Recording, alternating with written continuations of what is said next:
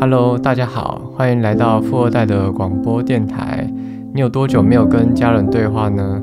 我自己是一直到最近才意识到，其实自从工作以来，我的重心往往放在工作上，即便下班也是拿来去休息，去缓解工作上的焦虑，以及尽量的不把工作上坏的情绪去带给身边的人。过去的我认为这样做已经很不错了。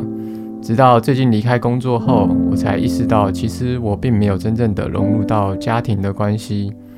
感谢片刻的休息时光，让我重拾生活的感受。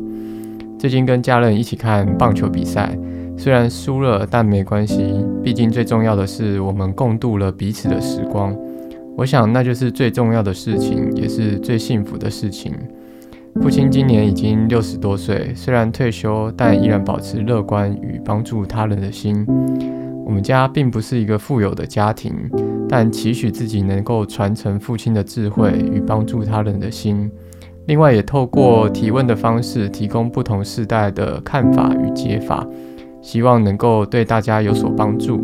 谢谢大家。